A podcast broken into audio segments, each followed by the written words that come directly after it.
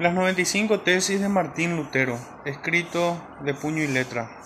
En el deseo y con el propósito de esclarecer la verdad, se debatirá sobre las abajo mencionadas proposiciones de Wittenberg, bajo la presidencia del reverendo padre Martín Lutero, monje de la orden de San Agustín, maestro en artes y en sagrada escritura y profesor ordinario de las mismas en dicha localidad. Por ello pide a quienes no puedan estar presentes para debatir el tema con nosotros de la manera verbal que así lo hagan por carta en ausencia. En el nombre de nuestro Señor Jesucristo. Amén. 1. Nuestro Señor y Maestro Jesucristo al decir arrepiéntanse, etc., tuvo por intención que la vida toda del creyente fuera de penitencia. 2. Esta palabra no puede entenderse como de penitencia sacramental, es decir, de la confesión y satisfacción que se llevan a cabo bajo el ministerio de los sacerdotes. 3. Sin embargo, no hace referencia única a la penitencia interior, porque tal penitencia interior nada es a menos que en lo exterior produzca diversas mortificaciones de la carne. 4.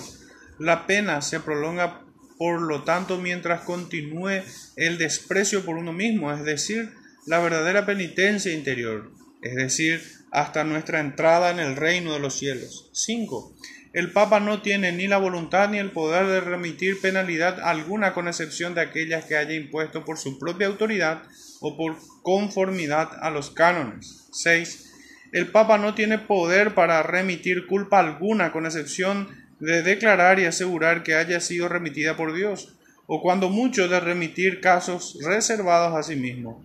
En tales casos, si fuera despreciado su poder, la culpa, por cierto, subsistirá. 7. Dios jamás remite la culpa del hombre sin someterlo al mismo tiempo, humillando en todas las cosas a la autoridad de su representante el sacerdote. 8. Se imponen los cánones de penitencia solamente a los vivos y no debe imponerse carga alguna sobre los moribundos de acuerdo a lo que estos establecen. 9. De allí que el Espíritu Santo que actúa en el Papa sea para nuestro bien en cuanto a que en sus decretos siempre hará excepción del artículo en el caso de la muerte y la necesidad. 10. Actúan mal y con ignorancia los sacerdotes que en el caso de los moribundos reservan al purgatorio las penas canónicas. 11. Esa semilla de, cizaña que cambia la pena canónica por la pena del purgatorio, por cierto, parece haber sido sembrada mientras dormían los obispos. 12.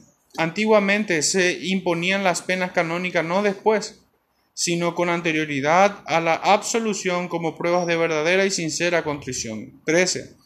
El moribundo paga todas las penalidades mediante la muerte y ya está muerto a las leyes del canon y por derecho está exento de lo que ellas impongan. 14. La imperfecta bondad o caridad del moribundo trae consigo necesariamente gran miedo y cuanto menor sea esa bondad, mayor será el miedo que la acompañe. 15. Este miedo y horror en sí mismo basta, sin que haga falta mencionar otras cosas, para constituir los dolores del purgatorio, porque se acercan mucho al horror de la desesperanza. 16. El infierno, el purgatorio y el cielo parecen presentar las mismas diferencias que hay entre la desesperación, la casi desesperación y la paz de la conciencia. 17. Con las almas del purgatorio pareciera que lo necesario es que al disminuir el horror aumente la caridad. 18 no parece estar demostrado ni por lógica ni por las escrituras que estén ellas fuera del estado de mérito o del aumento de la caridad. 19. Tampoco parece estar probado que estén seguros y confiados de su propia bendición, al menos en su totalidad, aunque podemos estar muy seguros de ello. 20. Por eso el Papa, al hablar de la remisión plenaria de toda pena, no se refiere simplemente a todas, sino sólo a las que él mismo haya impuesto. 21. Así, los que predican las indulgencias caen en el error de decir que por indulgencias del Papa un hombre puede salvarse de todo castigo. 22. Porque de hecho no remite a las almas del purgatorio pena alguna que hubieran tenido que pagar en esta vida en conformidad con los cánones. 23. Si pudiera otorgarse total remisión de toda pena a alguien, es seguro que se otorga únicamente a los más perfectos y eso equivale a decir tan solo a muy pocos. 24. De allí que la gran mayoría de las personas necesariamente son engañadas por esta grandilocuente e indiscriminada promesa de liberación de las penas. 25.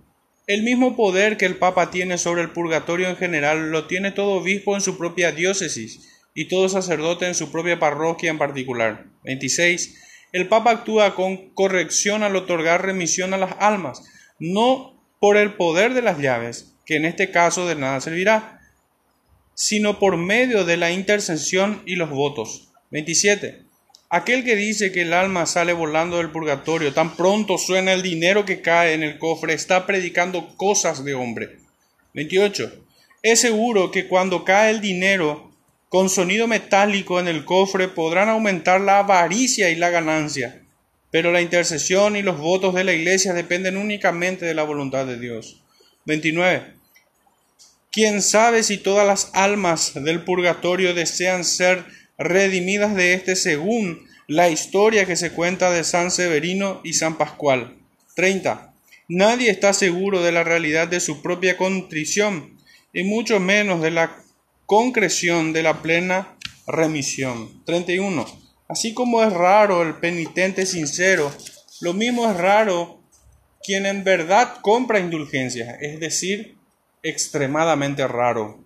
32. Quienes creen que mediante las cartas de perdón obtienen la certeza de su propia salvación serán eternamente condenados juntos con sus maestros. 33. Tenemos que cuidarnos en especial de quienes dicen que estos perdones del Papa son ese don inestimable de Dios mediante el cual el hombre se reconcilia con Dios. 34.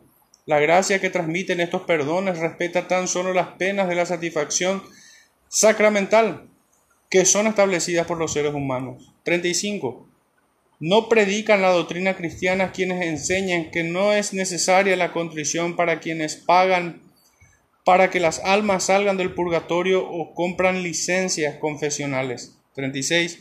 Todo cristiano compungido con sinceridad tiene por derecho la plena remisión del dolor y la culpa, incluso sin cartas de perdón. 37. Todo cristiano sincero, ya sea que esté vivo o haya muerto, tiene participación en todos los beneficios de Cristo y de la Iglesia que Dios le ha otorgado sin ninguna carta de perdón. 38. La remisión que imparte el Papa no ha de despreciarse, sin embargo, porque es, como dije, declaración de la remisión divina. 39. Es algo muy difícil incluso para el teólogo más instruido exaltar al mismo tiempo a los ojos de la gente el amplio efecto del perdón y la necesidad de la contrición sincera. 40. La contrición sincera busca el castigo y lo desean tanto que la amplitud de los perdones disminuye la contrición y hace que los hombres la detesten, o al menos les da ocasión para que así lo hagan. 41. Los perdones apostólicos han de proclamarse con cautela para que la gente no suponga falsamente que estos están por encima de otras buenas obras de caridad. 42 ha de enseñarse a los cristianos que no es intención del Papa que la compra de perdones sea en modo alguno comparada con las obras de misericordia. 43. Ha de enseñarse a los cristianos que quien da al pobre o presta al necesitado obra mejor que si comprara perdones. 44. Como la caridad aumenta mediante la obra de caridad y así mejora el hombre, por medio de los perdones no mejora el hombre, sino que tan solo se libra del castigo. 45 ha de enseñarse a los cristianos que quien vea a alguien en necesidad y sigue de largo para luego dar dinero para la compra de perdones, no está comprando para sí la indulgencia del Papa, sino la ira de Dios. 46. Ha de enseñarse a los cristianos que a menos que tengan riqueza superflua, deben guardar lo que sea necesario para el sostén de sus hogares y que en modo alguno han de gastarlo en la compra de perdones. 47 ha de enseñarse a los cristianos que si bien son libres de comprar perdones, no están obligados a hacerlo. 48. Ha de enseñarse a los cristianos que el otorgar perdones, el Papa tiene mayor necesidad y deseo de que se ore por él con devoción que la necesidad y el deseo de que se pague con dinero. 49. Ha de enseñarse a los cristianos que los perdones del Papa son útiles si no se deposita en ellos la confianza, aunque son perjudiciales y por estos perdones se pierde el temor a Dios. 50. Debe enseñarse a los cristianos que si el Papa conociera las exacciones de los predicadores de indulgencias, preferiría que la Basílica de San Pedro quedara reducida a cenizas antes que permitir que se la edifique con la piel, la carne y los huesos de sus ovejas. 51. Debe enseñarse a los cristianos que para el Papa sería obligación y deseo, si fuera necesario, la venta de la Basílica de San Pedro y la donación de su propio dinero a muchos de aquellos a los que los predicadores de indulgencias esquilman de su dinero. 52. Vana es la esperanza de la salvación por medio de las cartas de indulgencia, incluso si un comisario o el Papa mismo juraran por su alma para garantizar su validez. 53. Son enemigos de Cristo y del Papa quienes con el fin de predicar las indulgencias condenan a la palabra de Dios al silencio absoluto en otras iglesias. 54. Se perjudica y ofende a la palabra de Dios cuando en el mismo sermón se dedica igual cantidad de tiempo o más a las indulgencias que a la predicación de las escrituras. 55. Necesariamente la intención del Papa es que si los perdones, que son asunto muy menor, se celebran con campanas, procesiones y ceremonias, entonces el Evangelio, que es un asunto muy mayor, ha de predicarse con cien campanas, cien procesiones y cien ceremonias. 56. Los tesoros de la iglesia de donde otorga indulgencias el Papa no se han nombrado lo suficiente, ni los conoce bien el pueblo de Cristo. Los predicadores no los distribuyen con generosidad, sino que los acumulan. 57. Está claro que no se trata de bienes temporales, pues no son fácilmente distribuidos mas apenas acumulados por muchos predicadores. 58. Tampoco son los méritos de Cristo y de los santos, porque estos, independientemente del Papa, siempre están obrando gracia en el hombre interior y obran la cruz, la muerte y el infierno al hombre exterior. 59. Dijo San Lorenzo que los tesoros de la iglesia son los pobres de la iglesia, pero hablaba según la usanza del término en su época. 60. No hablamos sin pensar cuando decimos que las llaves de la iglesia otorgadas a través de los méritos de Cristo constituyen ese tesoro. 61. Porque está claro que el poder del Papa solo basta para la remisión de las penas y de los casos reservados. 62. El verdadero tesoro de la iglesia es el santo evangelio y la gloria y la gracia de Dios. 63. Este tesoro, sin embargo, resulta con buena razón de lo más odioso porque hace que los primeros sean los últimos. 64. En tanto, el tesoro de las indulgencias es lógicamente más aceptable porque hace que los últimos sean los primeros. 65. De allí que los tesoros del Evangelio sean redes con las que antiguamente se pescaba a los hombres de riqueza. 66. Los tesoros de las indulgencias son redes con las que hoy se pescan las riquezas de los hombres. 67. Estas indulgencias que los predicadores en alta voz proclaman son las gracias más grandes. Se ven en verdad como tales porque promueven la ganancia. 68. Pero en realidad no pueden compararse en grado alguno con la gracia de Dios y la piedad de la cruz. 69. Los obispos y los curas están obligados a recibir con toda reverencia a los comisarios de los perdones apostólicos.